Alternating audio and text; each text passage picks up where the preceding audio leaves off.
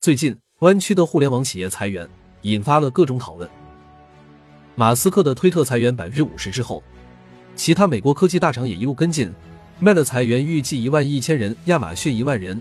目前，美国大厂累计十一万人，裁员季才刚刚开始，明年可能会更差。这世界到底发生了什么？黄江南教授用观念经济理论去解释当前经济危机。他将非物质生产的解释为观念生产，例如互联网、影视作品、IP、金融产品等。这些观念产品不受物质实体限制，可以一次生产、无限售卖。边际效应极低，可迅速规模化。如果我们换个名词，用数字经济或者虚拟经济，可能更好理解。以互联网为例，主要成本为研发成本和市场推广成本。产品没有盈利之前，需要资本持续的烧钱；但如果盈利了，更要疯狂烧钱来抢占市场。投资人投的几十家企业，只要有百分之一成功，那也可以获得千万倍收益。没有金融的血液注入，也不会有当今的互联网创新繁荣。观念经济可以充分提升资本的利用率。投资人手里如果有充足的钱，他们更愿意投入钱到这些创新项目里面，而非一眼能看到头的实体行业。去年的加密货币和科技股的过热，都是避实就虚逻辑。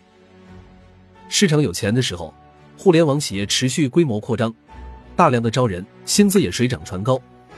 此时，互联网行业看起来一片欣欣向荣。但如果投资人手里没有钱了，就开始缩减预算，而没有跑出来的新项目，就融不到钱了，然后就开始裁员。这似乎可以解释硅谷裁员潮。美国在疫情期间为缓解压力，给老百姓发钱，但这些钱并没有刺激到实体经济。疫情防控，百业凋敝，百姓的钱通过股市和币市回流到科技企业。短期上刺激了科技企业经济的繁荣，从而产生了巨大的泡沫。然而，随着疫情的结束，受到重创的实体经济并没有恢复，实体商品供给跟不上，消费欲望低迷，再加上美联储加息缩表，泡沫随之开始破裂。十一月九日，Meta CEO 扎克伯格在致员工的裁员信中也解释了这个现象。在新冠开始时，世界迅速在线化。电子商务的激增导致收入大幅增长，许多人预测，即使在大流行结束后，这将是一种永久性的加速。我也这样认为，所以我决定大幅增加我们的投资。不幸的是，这并没有像我预期的那样发展。不仅电子商务回落到了以前的趋势，而且宏观经济低迷、竞争加剧和广告业务下滑，导致我们的收入远低于我的预期。我错了，我对此负责。如何规避风险？安全的项目应当是低负债的，如能够快速打平的，回报的周期短的，重金投入但盈利前景不清晰的高风险项目，可能会被快速抛弃掉。扎克伯格在致员工信中如此描述了他所做的努力。在这种新环境下，我们需要提高资本效率。我们已经将更多的资源转移到少数高优先增长领域。比如我们的人工智能 AI 发现引擎，我们的广告和商业平台，以及我们对元宇宙的长期愿景。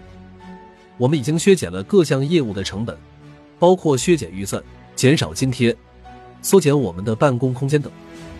我们正在重组团队以提高效率，但这些措施本身并不能使我们的支出与收入增长保持一致，所以我不得不做出了裁员的艰难决定。可见，小扎尽管努力了很多。依然还是要裁员，这赤裸裸的告诉我们一个现实：人力成本对于科技企业来说就是负债。对于已经盈利的数字产品，可看作是资产。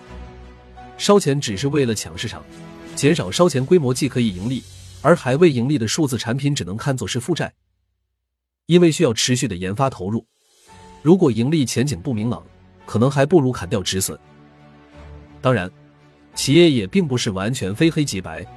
比如，Meta 的元宇宙 VR 投入虽然不能赚钱，但对于 Meta 来说是为数不多的领先优势。我相信小扎不会轻易的放弃。中国互联网会怎么样？中概股被戏称为中概股有大半年了，但所谓祸兮福兮，所以其实早在大半年前，很多中概股企业已经做出结构调整，优化人员，开源节流。如今甚至有些企业已经初步盈亏平衡。今年 Q 四科技裁员潮影响较小，甚至利好少部分中概企业。但对于国内大厂来说，真正挑战在明年上半年，因为随着全球经济结构性调整，动荡影响依然加剧。如果实体经济无法复苏，市场会进一步失去信心，引发更严重的新危机，在那个时候，可能谁都无法幸免。昨日是二十四节气的小雪，大雪和冬至也即将到来，凛冬将至，请各位做好御冬准备。当下。企业活下去的最大考验就是赚钱能力，对于个人的考验也是如此。